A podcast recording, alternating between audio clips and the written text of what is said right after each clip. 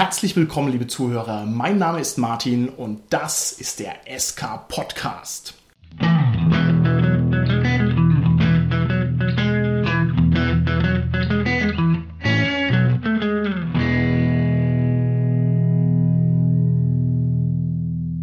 Bei mir heute im Studio sind meine lieben Gäste, die Tanja, der Carsten und der Holger. Hallo, hier ist die Tanja. Hallo, hier ist der Carsten. Ja, hallo, der Holger hier. Wir sind heute ganz besonders zielstrebig und beschäftigen uns deshalb in der Folge mit Zielen und Motivationen.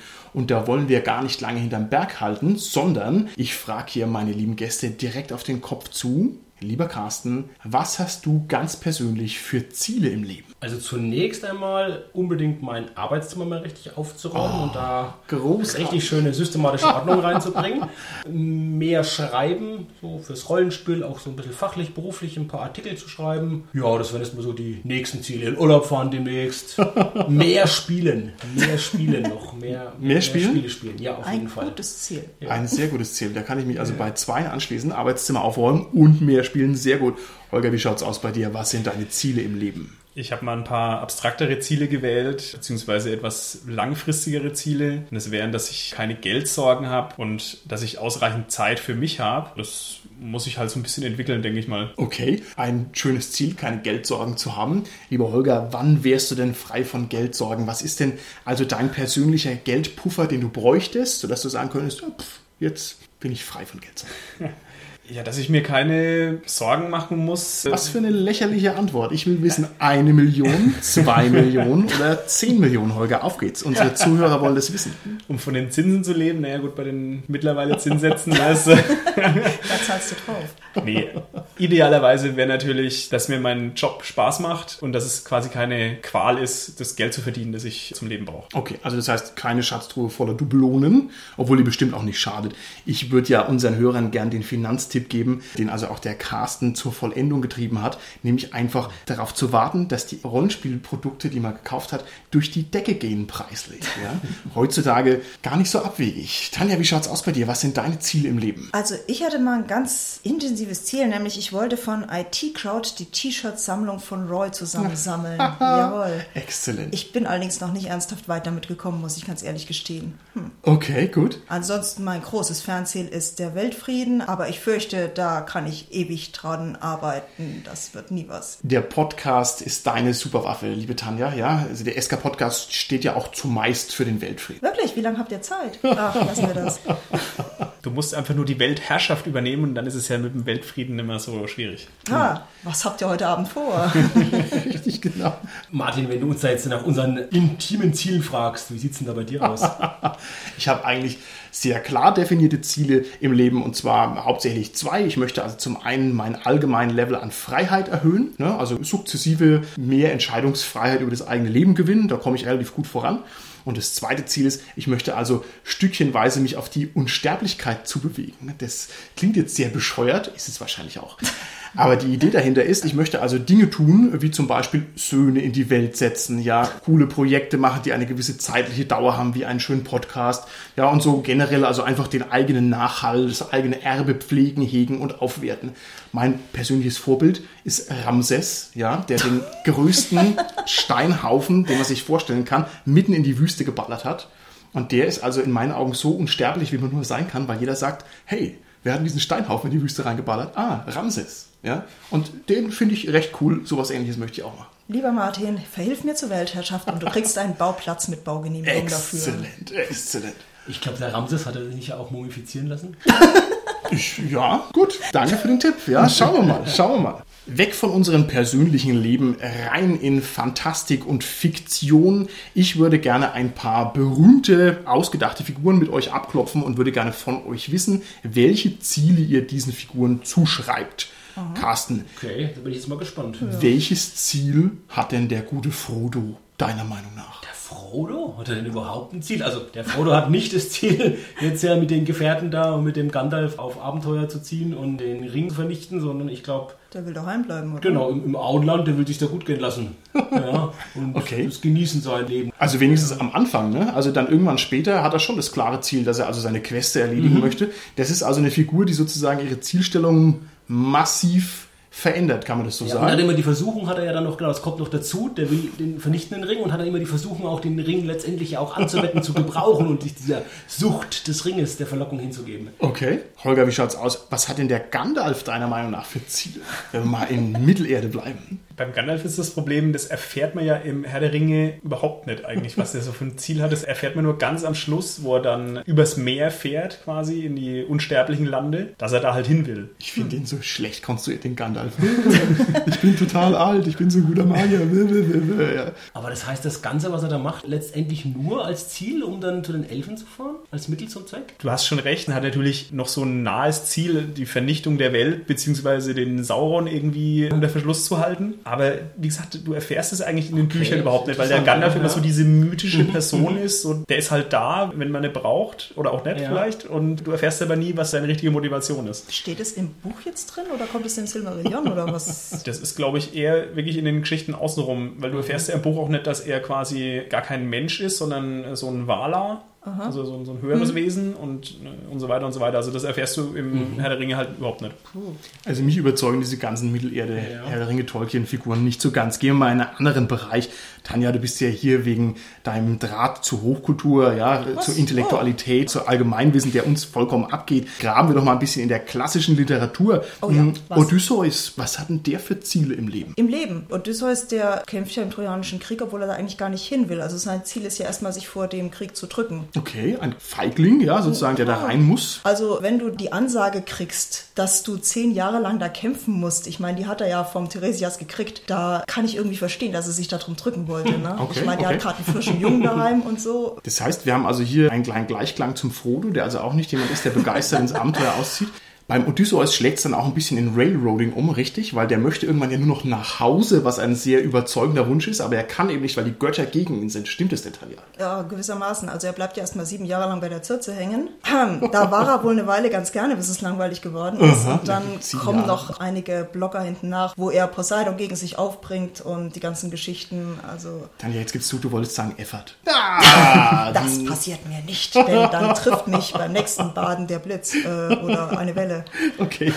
Wie schaut's aus beim Achilles, wenn wir nochmal in der griechischen Antike verweilen? Man verweilt ja gerne in der Antike. Achilles, okay. Ja gut, der hatte natürlich eine Wahl, ne? Ich meine, er hat ja die Ansage gekriegt, entweder er stirbt jung und in Ruhm, wenn er zum Kämpfen geht, oder er stirbt vollkommen ruhmlos, aber im hohen Alter, wenn er einfach daheim bleibt. Und da hat er sich Okay. sozusagen klassisch dafür entschieden, auszuziehen. Also ja? nicht ganz freiwillig, aber es ging dann doch eher in die Richtung, dass er gesagt hat, naja gut, jetzt bin ich hier schon, jetzt gehe ich dann auch mit. Okay. Er war ja einer der wenigen, der eben nicht beeidet hat, dass er jetzt dem Menelaus wegen der Helena helfen musste. Okay, also das ist sozusagen schon ein deutlicher Unterschied zum Odysseus, würde ich sagen. Ja, definitiv. Nämlich also diesmal eine willentliche Entscheidung, also jemand, der mal ein bisschen mehr aus dem Quark kommt. Sehr schön. Weg mit diesem ganzen antike Blödsinn. Was? Wie Blödsinn. Wenn ich die Weltherrschaft habe, du. Hin zu Star Wars. Wie schaut's aus? Luke Skywalker, der klassische Held. Holger, was hat der für eine Motivation? Der muss ja eine ganze Trilogie, mittlerweile Nonologie irgendwie. Was hat er für eine, was hat er für eine Motivation? Ganz am Anfang hat er ja eigentlich nur die Motivation, er will halt mit seinen Kumpels weg von dem blöden Planeten. Okay, gut, cool. Weg von der blöden Farm einfach nur erstmal. Damit eigentlich das Gegenteil von Frodo. Ja, es gibt ja schon die Hintergrundgeschichte, dass da so ein bisschen die Rebellion ist. Als Jugendlicher, ne, da ist man ja rebellisch, dann will er sich dem natürlich ein bisschen anschließen. Aber er ist halt doch noch so ein bisschen unter der Knute von seinem Onkel, dass das nicht geht. Spoiler, Lea ist seine Schwester. oh Gott! Warum sagst du mir sowas? So bin ich. Okay. Okay, bitte mal jeder Hörer jetzt wirklich schreiben, der jetzt gerade gespoilert wird. Ob wir es Dutzend voll kriegen. Gehen wir zur Gegenfigur vom Luke, vielleicht um das ein bisschen zu kontrastieren. Und nein, es ist nicht Darth Vader, es ist sein Vater. Haha. nein, wir gehen nicht zum Darth Vader, wir gehen zum Han Solo. Was hat der denn für eine Motivation? Der ist ja ein bisschen anders konstruiert. Carsten, wie würdest du den beschreiben? Ich glaube, wenn ich es richtig entsinne, der will einfach sein Geschäft machen. Ja, der ist Händler, Schmuggler und der will gucken, dass er über die Runden kommt ja, und will seine Geschäfte abschließen. Und gerade jetzt in A New Hope tut sich das so durch die ganze Folge bis zum Ende hin Okay. mehr oder minder durchtragen. Okay, gut. Die wahre Motivation von Han Solo oder die konkrete in Episode 4 ist ja, er hatte wahnsinnige Schulden bei Jabba. Oh. Stimmt, ja. Ja, und genau das ist dieses, naja, dann also finden sich zufällig genau die Leute in der Situation immer zusammen. Das ist natürlich so ein bisschen dieses ja, erzählerisch Okay. zusammenbringen, aber Okay, das waren jetzt ein paar Berühmtheiten hier, die wir einfach nur angesprochen haben. Ich finde schon, dass sich da zwei Muster ein bisschen rauskristallisieren. Das klassische Western Storytelling. Man wird so zum Jagen getragen. Ne? Man hat irgendwie eigentlich keine Lust und man ist ein lieber Kerl und dann lehnt man es ab, das Abenteuer, und dann holt einen das ein und dann kommt der Mentor. Das ist ja das ganz klassische Muster. Das sehe ich so beim Frodo oder ein bisschen beim Luke auch und so weiter. Also die, die eigentlich nicht wollen. Und dann hat man doch die aktiveren Leute, die also sagen, nix, ich habe ein klares Ziel und das möchte ich also auch meistens zum eigenen Nutzen durchziehen. Kennt ihr noch ein paar andere Kategorien, die wir anlegen könnten an Motivationen und Ziele? Weil das eine ist einfach von der zeitlichen Dimension, kann man sagen, gibt es kurzfristige Ziele, mittelfristige, langfristige Ziele. Ja, also ja. wann will ich das Ziel erreicht haben? Ja, und damit vielleicht gleich eine zweite Kategorie verbunden, wie groß sind die Ziele? Und das ist ja auch eher so, es gibt kleine Ziele, Teilziele und eben große Ziele. Meistens sind halt eben die kleinen Ziele auch die kurzfristigen und die großen Ziele die langfristigen. Okay, gut. Und wir hatten ja jetzt bei den Beispielen eigentlich fast nur egoistische Ziele, zumindest bei denen, die sich selber aussuchen. Und im Gegensatz dazu gibt es ja auch noch den Altruismus generell, also dass man halt selbstlos irgendwie handelt und damit einhergehen vielleicht auch, naja, das ist halt dann selbstzerstörerisch. Ja. Also- genau, also etwas erschaffen in der Spiegelung zu etwas zerstören. Auf alle Fälle kann man das da ein bisschen unterscheiden. Okay. Ich würde auch noch sagen, dass es durchaus Prioritäten in den Zielen gibt. Ich meine, man kann, hat ja im Normalfall nicht nur eines, sondern man kann sagen, okay, ich habe als kleines Ziel, dass ich überlebe und ich habe als großes Ziel, dass ich die Welt rette. Okay, alles klar. Für wie wichtig haltet ihr das, dass klar definierbare Ziele da sind bei Figuren? Also ich finde es eigentlich gut, wenn man sie hat. Und ich kann mir schwer vorstellen, wie man einen Charakter dazu bringt, was zu tun, wenn er kein Ziel hat. Es gibt schon so ein bisschen diese Schelmenromane oder was, wo man dann von Abenteuer zu Abenteuer mehr oder weniger stolpert. Ja, das gibt's auch. Oder wir könnten jetzt sagen, der Terry Pratchett, der dürfte ja bekannt sein, der hat ja seine Helden immer als verdrehte Helden aufgebaut. Also der Zauberer, der nicht zaubern kann, der Barbar, der nicht jung und kräftig ist, der Held, der feige ist. Das ist quasi verkehrt herum. Also denen fehlen eigentlich schon die Ziele. Und der Rincewind, jetzt nur mal als Beispiel, der stolpert schon wirklich von Abenteuer zu Abenteuer, kann man schon so sagen. Der hat keinen eigenen Impuls. Aber sein Ziel ist ja dann meistens da wieder Ja, rauszukommen. Ja, ne? und das macht es ja auch so lesenswert, weil es eben anders ist und dadurch frisch, also nicht so abgedroschen ist. Das ist in meinen Augen ein bisschen der Schlüssel zu dem Pratchett. Ich weiß nicht, ich finde, wenn die Ziele unklar sind, ist es ein Mangel und ein Manko. Und ich finde, das kann man auch ein bisschen aufs Rollenspiel übertragen. Es ist schöner, wenn man sagen kann, ich habe eine Motivation, die ein bisschen trägt. Carsten, was sagst du dazu? Ja, Ziele sind auf jeden Fall wichtig im Rollenspiel. Manchmal hat man es, glaube ich, gar nicht so selbst präsent, dass es eben Ziele sind als Spieler von meinem Charakter. Aber das sollte ich mir schon überlegen. Ich finde, das ist ganz wichtig auch für die Gruppe, dass jeder so weiß, was sind meine Ziele, was ist das Ziel unserer Gruppe. Und da komme ich zu einem, finde ich, wichtigen Punkt. Wie dominant sind die Ziele, die ich verfolgen will? Meine individuellen, meine egoistischen Ziele. Und dann kann es ja gerade noch problematisch werden, wenn die sehr dominant sind. Ja. Da ist es vielleicht besser, wenn ich die zwar habe, auch diese egoistischen Ziele, wenn aber da zumindest das Gruppenziel dominanter ist als die egoistischen Ziele. Ja, und schön. stärker einfach ist. Genau, stimmt. Es gibt also Ziele, die durch die Gruppe provoziert werden, selbstverständlich. Ne? Und was gibt's denn für störende Ziele? Da gibt's ja auch eine ganze Menge. Kommen wir vielleicht auch noch drauf zurück. Was mir spontan einfällt, ist so diese Goldgier, ja. Also, da ist tatsächlich die Frage, ob das ein Ziel von dem Spieler ist oder das Ziel ist von dem Charakter, weil man sagt ja, also ich muss den Schatz ganz alleine für mich nehmen, weil ich spiele ja meinen Charakter aus. Der hat ja Goldgier, ja, was weiß ich, ganz hohen Wert oder so, ja. Also in mehrfacher Hinsicht so ein bisschen tricky, weil Ja. ich tue eine negative Eigenschaft nehmen, die ich bei der Heldengenerierung für Minuspunkt mir hergestellt habe, weil sie eigentlich schlecht sein soll, wandle ich es aber um als eine Rechtfertigung, weil es dann gut für mich ist zu sagen, ich Ja, mache das jetzt ja. und tue da vielleicht das egoistische Ziel auch des Spielers, weil er vielleicht da mit dem Geld irgendwie sich was Schönes kaufen will für seinen Charakter, letztendlich damit befriedigen. Ist das dann nicht gutes Rollenspiel, Carsten? Als das wird's ja verkauft. Der eine sagt gutes Rollenspiel, der andere sagt Power Gaming. Ne? Ja, also ich meine, es ist mittlerweile geächtet. Ich kenne das von früher noch so, dass man sagt, nein, meine Figur macht das aber so, sie klaut jetzt das Gold, auch wenn ich euch, liebe Mitspieler, ja gar nicht an den Kahn fahren will. Aber mittlerweile ist es schon, glaube ich, durchschaut und man sollte das nicht mehr so machen. Es ist halt ein altes Klischee. Das ist genauso wie der Eid, dass man keinen umbringt oder so, oder halt der Paladin, der nur Gutes tut. Das ist halt so ein bisschen abgedroschen. Aber da hast du ein schönes Problem an die Oberfläche geschürft, lieber Carsten. Und zwar jetzt beim Rollenspiel. Es gibt ja nochmal eine Diskrepanz zwischen den Zielen des Spielers und den Zielen der Spielfigur. Ich weiß nicht, was können wir denn dazu noch ein bisschen sagen? Daniel, was hast du denn für Ziele im Rollenspiel als Mensch, der du hier in meinem gigantischen Studio sitzt? Als Spieler meinst du jetzt beim Rollenspiel? Als Spieler. Puh, das ist jetzt gar nicht so leicht zu sagen. Also, was mich halt interessiert, ist tatsächlich so die Sache, kann ich was spielen oder kann ich was glaubhaft rüberbringen, von dem ich jetzt denke, dass ich es nicht bin? Also, Also eine dramaturgisch-theatrale Herausforderung. Sehr schön. Carsten, wie ist es bei dir? Was hast du für persönliche Ziele, die sich nicht notwendigerweise mit den Zielen deiner Figur decken müssen? Kreativität zeigen zu können, letztendlich auch Eskapismus zu pflegen Okay. durch das Rollenspiel, Okay. Aufgehen in der Figur und gemeinsam einfach ein schönes Rollenspielerlebnis zu schaffen mit der okay. Gruppe. Holger, wie ist es bei dir? 10.000 Orks tot zu würfeln. das ist dein Ziel. Dafür bist du jeden Freitag am Start. Wir hatten schon lange keine Orks mehr. Fällt mir da gerade auf. Das wäre ein schönes Beispiel für so ein größeres Ziel, würde ich mal so. Und das ist ein Teilziel vielleicht. Ne? Strichliste. Okay, jetzt so viel Gamer-Anekdote dürfen wir, glaube ich, schon bringen. Wir haben das gemacht in jungen Jahren. Wir haben eine Strichliste geführt für die Orks, weil nämlich in der Spielhilfe das Orkland stand drin. Es gibt 10.000 Orks. Und dann haben wir gesagt, okay, wir sind jetzt schon bei 17. Haha. wow, die alten Zeiten. Entschuldigung, ich habe dich unterbrochen. Wie viele Spielrunden gab es denn damals beim Schwarzen Auge? Gab es da nicht ein paar tausend oder so? Jetzt stell dir mal vor, jede dieser Spielrunden hat 17 Orks getötet. Wow, wir haben es geschafft, ey. Nicht schlecht, nicht schlecht. Aber es ist ja allgemein bekannt, ein normaler Abenteurer regeneriert über Nacht 1W6 Lebenspunkte, aber ein Goblin-Stamm, der regeneriert über Nacht 1W6 Goblins. Das weiß jeder. Also es ist ein bisschen eine komplexe so wie die Hydra mit Mathematik. den Köpfen. Okay, alles klar. Um zur Frage zurückzukommen und ein bisschen ernsthafte Antwort jetzt. Nur ein bisschen. Einfach Spaß haben am Spiel und natürlich so ein bisschen vielleicht klug zu scheißen, muss ich jetzt mal ganz ehrlich sagen. okay. Also, nee, das liegt einfach daran, meine Charaktere spiele ich immer so, dass ich da möglichst mein Spielerwissen mit einbringe. Also natürlich im Rahmen der Welt, aber so dieses mechanisch, technisch, ingenieurmäßige versuche ich immer irgendwie mit reinzubringen. Du siehst also sozusagen Rollenspiel als eine pädagogische Plattform. Genau. Uns nicht Naturwissenschaftler mal zu sagen, Hammer hängt. sozusagen.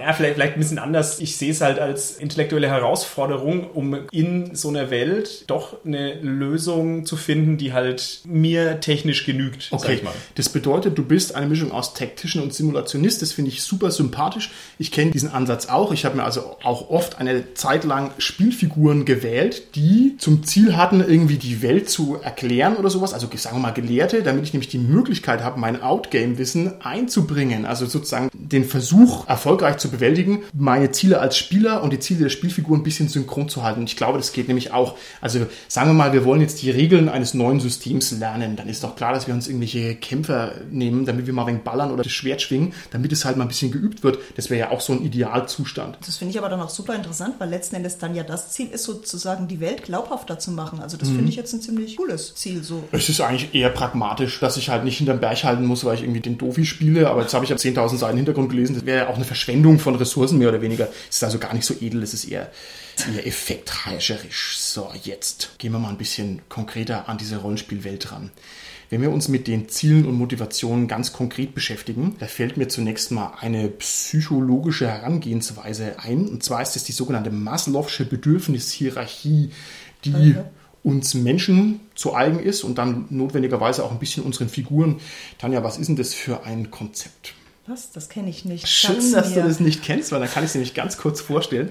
Die Idee, Ich fragt er ja nicht. Aus gutem Grundkasten. Carsten, du bist doch immer mein Souffleur, wenn ich hier irgendwas Dummes erzähle, dann korrigierst du mich doch mit deiner ganzen Weisheit. Also, die Idee bei dieser Bedürfnishierarchie ist folgende. Es gibt also den theoretischen Ansatz, dass es Basisbedürfnisse eines Menschen gibt und es gibt etwas höher entwickelte und ausdifferenzierte Bedürfnisse. Und Bedürfnisse sind ja zu den Zielen komplementär. Also ich versuche mit einem Ziel immer ein Bedürfnis zu bedienen, das ich habe. Und diese Pyramide ist so aufgebaut, dass man sagt, es gibt bei jedem Menschen und bei jeder Figur notwendigerweise auch erstmal sozusagen physiologisch-biologische Grundbedürfnisse. Ja, ich brauche was zu essen, ich brauche was zu trinken, ich muss schlafen, ich darf nicht ausbluten. Ganz banale Bedürfnisse. Und diese Hierarchie geht dann nach oben. Das nächste wäre dann die Stufe der Sicherheitsbedürfnisse. Ich möchte also keine Angst haben, in der nächsten Sekunde bedroht zu werden. Dann geht's drüber, man wünscht sich als nächstes Ziel erfolgreiche persönliche Beziehungen. Man möchte also mit seinen Bekannten und seiner Welt im Reinen sein, keine Konflikte haben. Und dann geht's ein bisschen in die überkantigelten Ziele, also diese Individualziele. Ne? Dann wünscht man sich Freiheit und Macht und Ansehen und Prestige. Und als letztes wäre dann so, sagt jedenfalls dieser Wissenschaftler, die Selbstverwirklichung. Also quasi, man versucht, wenn alles andere bedient ist und man ist sozusagen rundum glücklich wie die Wurst, dann versucht man sein eigenes Potenzial auszuschöpfen und sozusagen wirklich, keine Ahnung, Kunst zu machen oder irgendwie sowas. Das ist ein bisschen veraltet. Ich finde es aber gar nicht schlecht, muss ich sagen. Ich finde, damit kann man schon arbeiten. Aber wenn du das jetzt so sagst, und ich habe die jetzt nicht ganz genau jetzt im Kopf, aber die ersten drei Stufen oder sowas, die sind ja eigentlich rein, ja, wie du sagst, physiologisch. Das ist ja keine Motivation eigentlich. Also ich finde das Rollenspiel-Motivationsthema. Mhm das fängt ja dann wahrscheinlich erst auf Stufe, keine Ahnung, drei oder vier oder was auch immer okay. an. Okay, also das heißt, du sagst, Hunger ist eine komische Motivation für eine Spielfigur. Also du erstellst dir jetzt hier keinen Helden in einer Fantasiewelt, der bloß eine Wurst essen will, weil es irgendwie nicht weit trägt. Genau, es sei denn, er will jetzt die beste Wurst von allen, aber das wäre ja schon wieder oberer Level. Also das okay. kann man sich nicht vorstellen, dass das okay. eine Motivation ist. Das hängt ja aber entscheidend davon ab, von wem quasi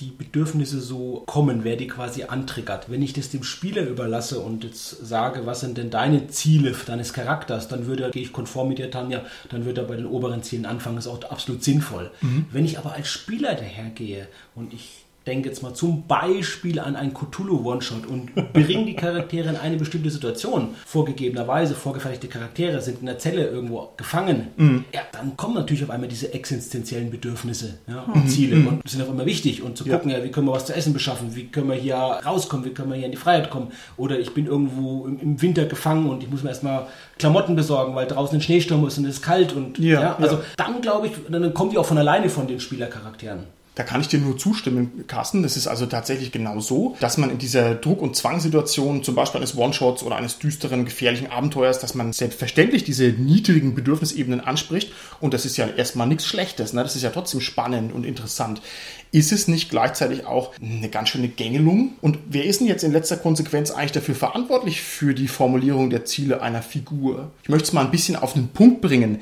Wenn ich mir jetzt eine Figur erschaffe, die also, keine Ahnung, das tollste Gemälde aller Zeiten erschaffen will, und jetzt spiele ich bei dir, Carsten, ein Abenteuer und du sagst, ich bin in einem Dungeon drin und habe also nur als einziges Ziel, einen Schluck Wasser herzukriegen. Ist es dann nicht eigentlich Betrug an meiner Figur oder wie seht ihr das? Das wäre auf jeden Fall ungeschickt, wenn ich es als Spieler da machen würde. Wenn du mit mir spielst und ich sage, wir spielen jetzt einen Cthulhu One-Shot, dann würde ich dir schon vorher sagen, ich habe vorgefertigte Charaktere und dann hättest du, glaube ich, auch jetzt du als Spieler nicht die Erwartung, nicht das Ziel, jetzt genau diesen mhm. Künstler zu spielen. Und wenn du sagst, du Cast will unbedingt diesen Künstler spielen und will das machen, dann würde ich dir wahrscheinlich auch ein anderes Abenteuer präsentieren. Okay. Und wenn ich einen Dungeon nehmen würde, dann müsste ich ja schon sehr kreativ sein, jetzt als Spielleiter, dir nämlich als Spieler oder Spielercharakter, dir Anknüpfungspunkte ja. zu geben, wie du deinen ja. Künstler da verwirklichen kannst. Vielleicht will der eben Monster malen und, und könnte schöne Motive haben. Halt mal still. Ja, genau. immer, wir wollen ja immer so die, wir wollen ja immer so die Originalvorlagen haben haben, was wirklich bei, bei, bei, bei Zeichnern ist. Also Porträtmaler, ja, ja. die brauchen immer Originalvorlagen.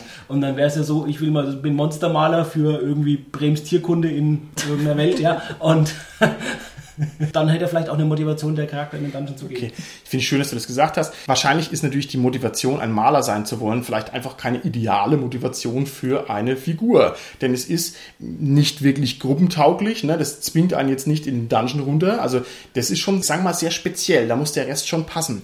Liebe Tanja, stellen wir uns vor, du möchtest eine Matrix-Künstlerin spielen in Shadowrun, die also irgendwelche Matrix-Kunst macht. Und jetzt bist du bei mir im Abenteuer drin und ich sage, ja, du loggst dich in die Matrix ein, dir ist ein bisschen unwohl, dich juckt's im Genick. Du hast eine Cortex-Bombe einprogrammiert und du kriegst eine E-Mail, da steht drin, du bringst jetzt diesen Datastick da und dahin oder du stirbst. Was sagst du dazu? Gut oder schlecht?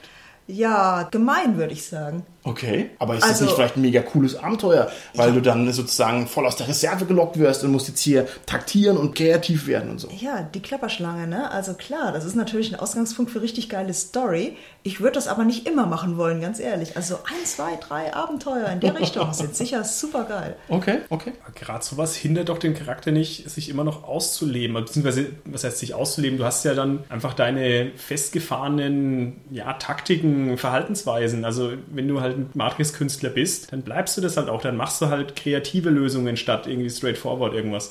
Du suchst halt in der Matrix, in deiner Künstlerkolonie einfach nach Connections für einen Zahnarzt, der dir halt auch eine Cortex-Bombe gerade rausmacht, wenn er dir die Nummer 7 links oben neu versiegelt. Ja, okay, also ich weiß nicht, ich finde es schwierig. Man kann wahrscheinlich gut unterscheiden zwischen extrinsischen und intrinsischen Motivationen. Ne? Also was, was von innen kommt, was, was von außen kommt.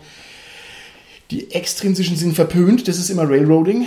Ich muss ganz persönlich sagen, ich mag lieber einen schönen Mix. Ich mag sowohl die Bedrohung von außen, die mich motiviert, als auch den eigenen Drive. Und erst das Zusammenspiel gefällt mir gut. Aber was sagt ihr dazu? Ja, und ich sehe das wirklich in der Verantwortung sowohl des Spielers als auch des Spielleiters. Mein Beispiel, was ich gerade gebracht habe mit diesem Maler im Dungeon, das finde ich natürlich auch, ist auch eine Verantwortung des Spielers, dass der Spieler auch es schafft, mit seiner Grundmotivation, die er gerade hat, da was abzuleiten, was jetzt für das Abenteuer einfach passt. Ja? Okay. Und nicht nur, dass der Spieler, weil der Spielleiter das machen muss, weil der muss es dann ja nicht nur bei dem machen, der muss es dann vielleicht eben bei den anderen vier Spielern oder ihren Charakteren auch machen, da hat er schon ganz schön Arbeit. Wenn es jeder letztendlich ein Stück weit für sich selbst schafft, da was reinzubringen. Bei dem Beispiel, was wir gerade hatten von Tanja jetzt mit, der, mit dieser Cortex-Bombe, da ist es natürlich offensichtlicher, wie Holger auch schon gesagt hat, dass der Charakter da selbst noch eigene Sachen kreativ draus machen wird. Okay. Aber für die Grundmotivation des Abenteuers finde ich es auch wirklich gut, wenn sich da jeder Spieler auch was für seinen ja, Charakter überlegt. Okay,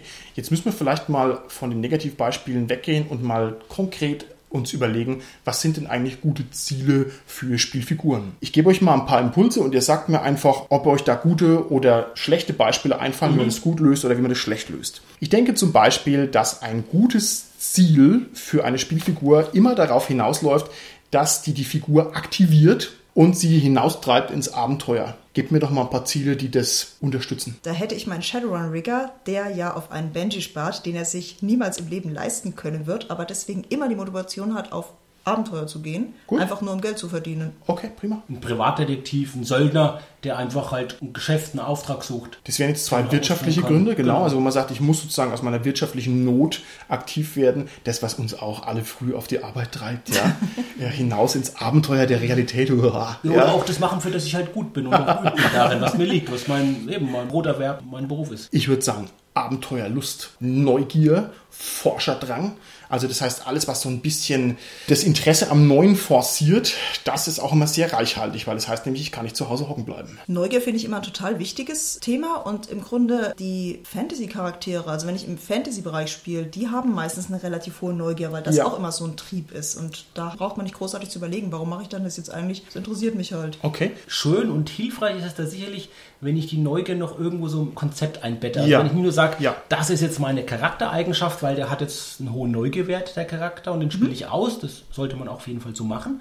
Aber besser ist es vielleicht doch zu sagen, ja, ich bin halt auch ein Entdecker, ich bin halt auch ein Wissenschaftler, der auch darüber vielleicht jetzt ein Traktat schreiben will, will jetzt gucken, will da was erforschen oder so. Ja, also wenn ich dann noch ein übergeordnetes Konzept habe, Ja. wo das einfach gut dazu passt. Dann wird es vor allem auch triftiger. Was auch noch gut ist, ist, wenn ich losziehe und Dinge suche. Also das heißt, ich habe also ein ganz konkretes Suchinteresse. Das kann ein magisches Buch sein, das kann ein Geheimnis sein, ein Mysterium. Das ist immer ganz gut. Und ich finde fast besser als suchen ist was sammeln.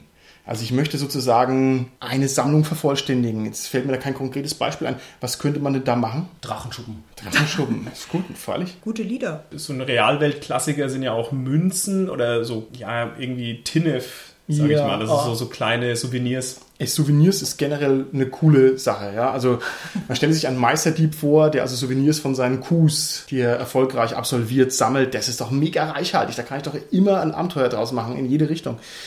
Wichtig finde ich ist auch Gruppentauglichkeit. Warum ist denn die Gruppentauglichkeit wichtig für die persönliche Motivation eines Charakters? Naja, es ist schon ziemlich übel, wenn die sich widersprechen. ne? Das führt ja dann meistens dazu, dass keiner auch nur ansatzweise die Chance hat, das Ziel zu erreichen, weil die Gruppe sich untereinander basht. Ich finde, es kommt total häufig vor, dass sich die Ziele beißen. Und im Idealfall ergibt es ein attraktives, interessantes Rollenspiel. Aber im Normalfall verzichtet dann der eine darauf, sein Ziel weiter zu verfolgen und muss sich dem unterordnen. Und ich finde es eigentlich, ich finde es eigentlich blöd. Ich finde, ein gutes Ziel ist wirklich gruppentauglich. Carsten, was sind gruppentaugliche Ziele? Mir fällt gerade das Gegenteil ein. Gerne. Ich finde alberne Charaktere einfach knifflig, weil das klappt meistens nicht so. Mhm. Zumindest eben zum Gesamtgruppenerlebnis. Der springende Punkt bei den albernen Charakteren ist, die sind vor allem dann gut, wenn die anderen Charaktere, die anderen Spieler auch über den albernen Charakteren lachen kann. Und wenn der nicht, nicht selbst viel mehr über seine eigenen Albernheiten lacht als alle anderen. Ja. Ja, ja, dann ja. ist er, glaube ich, irgendwann mal vielleicht nervig. Aber wenn die anderen gut drüber lachen können, dann ist es richtig gut. Ja, okay. Das ist aber eine Kunst. Ja, das ist wirklich eine Kunst. Wieso ist es denn wichtig, dass die eigenen Ziele flexibel in der Auslegung sind? Ja, genau aus dem Grund, oder? Ich meine, wenn jetzt es tatsächlich Konflikte gibt, es kann ja sein, jeder hat seinen Charakter erschaffen, man hat sich nicht abgesprochen und gar nichts und auf einmal stellt man fest, ups, wir haben ja total konträre Ziele. Ja, da müsste man ja, damit die Gruppe überhaupt noch eine Chance Ja. hat, irgendwie da Ja. flexibel bleiben können. Genau. Ich finde es auch bei den Kreuzzüglern immer problematisch. Also irgendwelche Fanatiker, die dann voll auf ihrer Linie bleiben müssen, das haut normal im Rollenspiel nie hin. Es ist immer besser, wenn man so ein übergeordnetes Ziel formuliert. Also wenn ich sage, ich möchte, keine Ahnung, meine Vorstellung von der Welt durchsetzen, es ist besser, als zu sagen, ich bringe alle um, die gegen diese Vorstellung sind, weil dann, dann haut es einfach nicht hin. Das ist nicht flexibel genug. Dass das ein Problem ist, zeigen ja wirklich viele Kaufabenteuer. Wenn man da den Anfang liest bei vielen Kaufabenteuern, die relativ oft auf den ersten Seiten immer wieder beschreiben, warum dieser Heldentyp und dieser Heldentyp jetzt genau das machen könnte. Also die quasi dem Spieler dann nochmal Motivationshilfen mit an die Hand geben, damit er letztlich die Spielercharaktere da zusammenführen kann und ins Abenteuer Ja. bringen kann. Ja, das zeigt aber, dass das ja irgendwie ein schwieriger Punkt ist, ne? dass Ja, man das immer ja. wieder aufs Neue machen muss, für jedes Abenteuer wieder neue Sachen Ja. sich überlegen muss, warum es jetzt wieder für diese Charaktere einen Grund geben könnte, jetzt sich daran zu beteiligen. Ja. Und das finde ich immer ganz schrecklich bei Kaufabenteuern, wenn du den Spielern wirklich eine Motivation aufdrücken musst. Es haut vor allem nie hin, weil es immer so Ja. generisch ist. Hier ist ein großes Fest, alle wollen da hingehen. Naja, gut, kann man schon mal machen, aber es ist halt ganz schön dünn, ne? Ja, und Muss der. Waldläufer will halt vielleicht gar nicht, weil er lieber sein Ruhe hat. ja, Ne? ja, ja. Weil er schlechte Ziele hat und nicht abenteuertauglich ist, deshalb. Ja, man kann es halt nie allen recht machen. Das stimmt. Die Gruppengröße reduzieren auf zwei Leute, dann kann man es allen recht machen. Spielleiter versus Spieler, dann geht es. Für wie wichtig haltet ihr Staffelbarkeit bei den Zielen? Ist das ein relevantes Kriterium? Wie meinst du das jetzt? Ich meine das so, auch hier wieder, ich habe ein übergeordnetes Ziel, sagen wir mal, ich möchte reich werden. Und ist es vielleicht besser zu sagen, ich möchte erst mal ein schönes Gewand haben, dann eine eigene Kutsche, dann ein eigenes Haus, dann ein eigenes Schloss, als dass ich sage, ich will den roten Rubin der Westernis mein eigen nennen. Realistisch gesehen ist es natürlich sehr wichtig, wenn wir zum Rollenspiel weggehen. Dann wäre das ganz klar, weil dann ist es deshalb wichtig, damit ich die Chancen, das Ziel zu erreichen, einfach auch maximiere. Okay? Ich bin mir jetzt tatsächlich gar nicht so sicher, wie wichtig das im Rollenspiel ist. Ich würde eigentlich sagen, dass es im Rollenspiel ein bisschen andersrum ist, weil da ist es doch gerade interessant, wenn dann jemand sagt, nee, ich will das nicht irgendwie gestaffelt machen, sondern ich will sofort den Rubin haben. Meinen Benji, jetzt sofort. Ja, nee, das ist ja auch das. Also ich meine, gut, der spart natürlich drauf, aber es ist halt auch so ein unrealistisches Ziel. Also das, bei, bei sowas, es muss quasi unrealistisch sein, damit es Ja, dann im stimmt. Spiel selber spannend ist. Das Problem ist, wenn er es erreicht hat, was machst du dann mit dem Charakter? Ja. Ja. Man kann natürlich auch mit einer Figur, die ihr Ziel erreicht hat, selbstverständlich weitermachen, aber das ist schon ein Problem. Ne? Das kennen wir ja auch aus diesen Serien und es gibt ja zurzeit viele tolle Serien. Figuren werden so gezeichnet, sie haben ein Ziel, das ist normalerweise für eine Staffel ausgelegt und dann ist das Ziel erreicht und dann ja, geht aber die Serie noch fünf Staffeln weiter. Man denke vielleicht mal an Scrubs, das dürfte bekannt sein. Oder an Friends. Und wenn dann also diese Grundliebesbeziehung, äh, im einen Fall Rachel und Ross und im anderen Fall JD und wie heißt sie? Schmunzelmonster? Elliot. Ja, ha. JD und Elliot, wenn die sich mal irgendwann treffen, dann ist ja eigentlich die Serie aus. Und was müssen die für Wolken schlagen, diese Drehbuchschreiber, dass das wieder funktioniert? Dann trennen die sich wieder und sind wieder zusammen und trennen sich wieder und sind wieder zusammen. Und irgendwann ist das völlig kaputt. Ne? Insofern behaupte ich, Staffelbarkeit ist gut. Wenn ich nämlich kein Endziel habe, sondern so sukzessive Ziele. Ich will die immer größere Sammlung an magischen Büchern haben, ist ein besseres Ziel, als zu sagen, ich will das Buch mit der Theorie von allem haben. Wäre mein Vorschlag. Ihr traut euch nicht zu widersprechen. Das ist aber. Ich bin gerade immer noch total fasziniert von deinem ja, wirklich beeindruckenden Soapwissen, das du hier gerade So, an wissen den richtig. Ich sage immer, legst. romantische Komödie ist genau mein Genre. Das wird nur hier nicht ordentlich bedient. Und ich wollte nicht sagen, dass ich keine Ahnung habe, wovon du redest. Ich gehe noch ein Schrittchen weiter. Ist es wichtig, dass Ziele von Spielfiguren originell sind? Oder kann ich einfach immer sagen, wir wollen mehr Geld und das geht dann? Es ist ein nettes Gimmick, ein originelles Ziel zu haben, aber ich finde es auf keinen Fall das wichtigste Prinzip, was man befolgen sollte bei der Auswahl von Zielen. Viel wichtiger ist letztendlich die Anknüpfbarkeit für den Spielleiter. Ja. Dass der Spielleiter da natürlich auch Sachen anknüpfen kann für das Abenteuer, für einzelne Sachen, wie er den Charakter anspielen kann. Das kennt man gerade auch aus Live-Rollenspielen. Da ist es unheimlich wichtig, in seiner Vorgeschichte seines Charakters da Anknüpfungspunkte für die Orga zu machen, für die NSCs zu machen, damit die aus dem, ja, den Charakter anspielen können, da was draus machen können. Und gerade wenn ich so sehr, sehr, sehr, sehr, sehr originelle Sachen habe, Ja, es denke ne? ich, könnte es eher darunter leiden bei der Anknüpfbarkeit. Beziehungsweise einfach manche gewöhnliche Ziele sind einfach sehr breit und schaffen dadurch auch eine gute Anknüpfbarkeit. Ja, okay, gut. Ja, das ist ja, wenn wir jetzt uns die Pyramide nochmal anschauen, ist ja genau das, Von Maslow die Pyramide, nicht von äh, Hamlet am Anfang, oder? du meinst, welche meinst du jetzt? Das ist sehr richtig. Nee, genau, ich meine, also die, Maslow. Ja. Ich krieg schon noch meine eigene Pyramide, ihr Spötter. Ja. Ja? Oder Martin, stimmt, also Maslow-Pyramide. okay. ja. nee, genau, also die, Pyramide, ja. genau, ich meinte die Bedürfnispyramide. Von Maslow. Ma Ma Martin. Ne- Maslow. Ja, okay. Ja.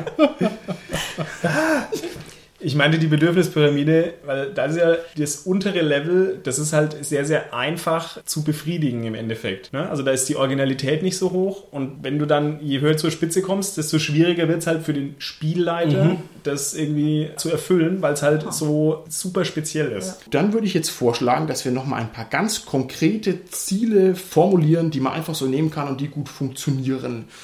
Und ich lege mal los mit dem Monsterjäger. Das muss jetzt gar nicht im Fantasy-Bereich sein. Das könnte also auch in einem realistischen Mittelalter-Setting sein oder in der Zukunft. Wenn ich das mal durchgehe, die Jagd nach Trophäen von irgendwelchen Ungeheuern, die aktiviert jede Figur. Das hätten wir. Es ist gruppentauglich, weil das kann ich beliebig hinten anstellen. Ich kann es forcieren, ob es gerade passt oder nicht. ne? Ich kann also quasi ergebnisoffen in die Abenteuer reingehen. Das ist flexibel in der Auslegung, weil was ist denn eine Trophäe? Ja, das kann ja alles sein. Ein Büschel Haare vom Yeti oder das Foto eines Fußabdrucks oder der Yeti-Kopf. Also da ist ja eine Menge Kaugummistoff drin. Es ist staffelbar, gerade wie ich es jetzt gesagt habe. Und von wegen der Originalität, naja, wenn jetzt der Spieler daherkommt und sagt, jage eine unsichtbare fliegende Qualle, ist es originell. Und wenn es aber bloß darum geht, ein paar Orkzähne einzusackeln, um den Counter voll zu machen, finde ich, das geht gut. Also das kann ich empfehlen, das läuft. Gut, dann würde ich bei meinen Reichtümern bleiben, Ja. also bei dem Benji, also mit dem Ziel, einfach Geld zu machen. Sag mir die Punkte nochmal, was du meintest. Also aktivieren tut es auf jeden Fall. Ja, ja. Mhm. Gruppentauglichkeit, Die du die sehen? na definitiv, weil ich meine, das stört ja eigentlich nicht. Wenn er die Gelder will, die ihm zustehen, um zu sparen, ja gut, man hätte eventuell das Goldgier-Problem, aber ich denke, da kann man sich problemlos einigen. Ja, ja. Ist es in der Auslegung flex- flexibel genug?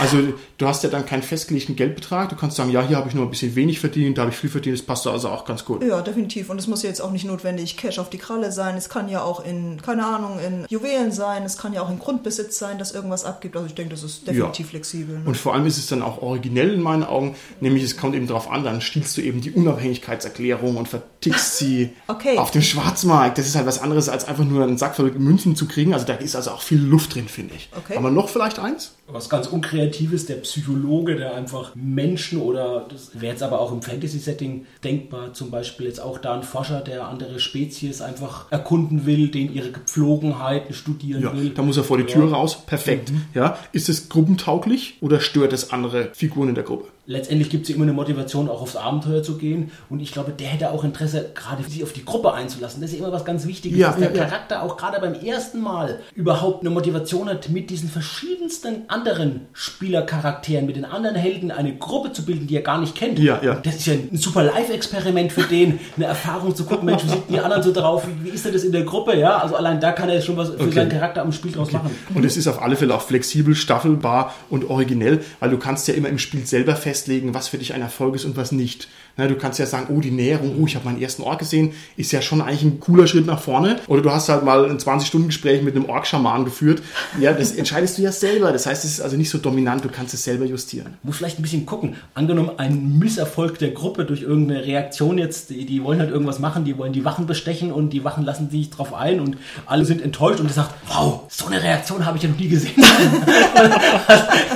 Aber es wäre ein netter. Gag mal so gut. im Nachhinein. Ja. Finde ich, finde ich sehr gut. Kannst du es nochmal machen? on. Okay. Was eure drei Beispiele gemeinsam haben, sind, dass das offene Ziele sind. Also das sagen die Charaktere ja offen heraus. Ja, ja, ja. Oder quasi. zeigen sie auch durch ihr Verhalten. Genau. Genau, ja. Genau. Und im Gegensatz dazu, man kann ja auch ein geheimes Ziel haben, was aber meistens immer so ein bisschen die Gruppe stört. Ja, das funktioniert nämlich nicht. Also das ist jedenfalls meine ganz dominante Spielpraxiserfahrung. Da haben wir auch schon mal drüber gesprochen in einer alten SK-Podcast-Folge. Mal gucken, vielleicht verlinken wir das noch. Ich finde, ein heimliches Ziel nervt. Da frage ich dann, oh, Castolos, ja, du undurchsichtiger Mitreisender. Ich sag's euch aber nicht. genau. Du sagst dann einfach nicht, was du machst und deshalb. Aber ich habe ein Geheimnis, Ja. ich verrate es Ja, euch nicht. Und eine gute Lösung dafür ist, dass man aus diesem privaten Geheimnis ein Gruppengeheimnis macht. Dann sagen wir eben, oh, Tanjalia, ja, was? Du bist die Tochter der Königin. Da müssen wir aber alle gemeinsam darauf achten, dass das keiner rauskriegt. Das ist viel cooler so. Ja. Genau, weil, weil es auch letztendlich wieder eine Handlungsmotivation Ja. ist, ne? das darauf achten, sagen, wir müssen jetzt gucken, oh, da kommen jetzt die Wachen wieder Ja. und die könnten dich erkennen. Ja, ja, jetzt ja. versteckt man dich im Wagen oder wir verschleiern dich. Das ist cool, das gefällt mir. Tanja, bist du eine Tochter einer Königin und wir wissen es bloß nicht. Du darfst es doch nicht verraten. Nee, du musst es verraten. Es darf ja kein heimliches Ziel sein. Ja, aber doch nicht im Podcast. Können die ganzen Podcast-Hörer auch mithelfen? Genau. niemand, liebe Podcaster, niemand darf wissen, was mit unserer Tanja los ist. Okay. Jetzt wollen wir noch mal ein bisschen in die aktuelle Welt der Rollenspiele reingucken. Und zwar gibt's ein neues Produkt, das heiß diskutiert wird. Das ist dieser neue Andergast und Nostria Band. Und den wollen wir jetzt nicht im Detail besprechen. Aber uns ist aufgefallen, da gibt's eine sehr interessante Doppelseite oder Trippelseite. Und die ist folgendermaßen strukturiert, dass man nämlich den Hintergrund seiner Spielfigur auswürfelt. Und ich finde es aus verschiedenen Gründen interessant. Zum ersten ist es ganz schön oldschool. Also zu sagen, ich lege jetzt meine Motivation nicht fest, sondern ich würfel halt auf meiner Tabelle. Also zufällig ran, ja. Zufällig. Okay. Gefällt euch sowas? Holger, würdest du dir auswürfeln lassen, was mit deiner Figur los ist und davon dann dein Ziel ableiten? Ja, das finde ich auch gut, aber ich habe meistens schon noch so eine grobe Vorstellung, wie der Charakter sein soll. Und wenn es da nicht passt, ist halt ein bisschen schwierig. Okay, Ja. Carsten? Also ich finde den Gedanken jetzt reizvoll. Ich denke, du müsst einfach mal ausprobieren, aber. Hast du das noch nie ausprobiert? Carsten, du spielst seit 1721 Rollenspiel und ich denke, die ersten 225 Jahre hat man das so gemacht. Du würfelst ist doch schon einfach. länger her als ja, ja, das ist schon lange, lange her, ja, ja. Tanja, was machst du? Du willst die Amazonenkönigin spielen und wir würfeln aus, dass deine Figur als Ziel hat, rauszukriegen, welches Waschmittel am weißesten wäscht. Und es passt halt gar nicht. Also, wenn ich das ausreichend flexibel interpretieren kann, würde ich sagen, daraus lässt sich auch was machen. Aber das muss flexibel interpretierbar sein. Du würdest dann sagen, wir müssen diese weiße Wäsche, die ich zu meiner Hochzeit bekommen habe, erst mit Blut besudeln. Und dann kannst du nämlich auf Abenteuer ausziehen. Ja, ich weiß nicht. Also wäre das was für dich? Würdest du deine Hintergrundgeschichte auswürfeln, ja oder nein? Wie gesagt, also wenn diese Möglichkeiten, die man auswürfeln kann, wenn die so flexibel sind, dass man auch noch was Eigenes drüberlegen kann, dann würde ich sagen, klar, warum nicht? Kann man ja mal ausprobieren. Man muss das ja nicht nehmen, was man gewürfelt hat, wenn es absolut nicht passt. Und da muss jetzt der Praxistest her. Lieber Cast in meinem wundervollen Studio, wir würfeln euch jetzt hier anhand des Andergast und Nostria Bandes ein Element eurer Hintergrundgeschichte aus und ihr sagt mir dann, taugt dieses Fragment für eine tolle Motivation nach den Kriterien, die wir vorhin besprochen haben, oder nicht. Es gibt hier insgesamt drei Kategorien, nämlich einmal besondere Umstände bei der Geburt, dann in der Kindheit und dann in der Jugend. Und Holger, ich als Host verdonnere dich jetzt zu einem Wurf auf der Tabelle Jugend. Lass die Würfel rollen. Ja. Ich habe eine 12 gewürfelt. Da musst du nochmal einen W6 würfeln. Mhm, okay. Das ist eine 4. Hier steht, der junge Held soll bei einer Mutprobe ein benachbartes Grenzdorf mit Schmähwappen verunzieren. Dabei scheitert er, kommt aber recht glimpflich davon. Maibaumraub. Maibaumrauch hier in der Gegend, richtig. Bringt diese Jugendstory, die ausgewürfelt wurde, für dich die nötige Substanz mit, um eine gescheite Motivation herzustellen? Ja, das finde ich schon, weil das so ein bisschen ambivalent ist mit diesem er scheitert, aber er kommt ja glimpflich davon. Also er hat quasi jetzt seine Lektion zumindest ein bisschen gelernt, dieses, naja, man kann scheitern, aber es kann auch noch gut ausgehen. Also er ist ja vielleicht ein bisschen vorsichtiger. Mir ganz persönlich wäre es ein bisschen zu weißbrotig. Aus der Warte des Spielers gefällt es mir, weil ich darauf anknüpfen könnte, ich könnte ja jemanden aus dem Nachbardorf auftauchen lassen, der vielleicht sogar für das Scheitern verantwortlich war. Ja? Okay, mir gefällt es deswegen nicht, weil es so ein schlimmes Bauerngaming ist. Das tut den Level von Low Fantasy so low, low, low einnorden, aber ich will doch irgendwas Cooles machen. Aber gut, Geschmäcker sind unterschiedlich, kein Problem. Tanja, du bist dran, du würfelst auf der Kindheitstabelle. Los Okay, geht's. okay.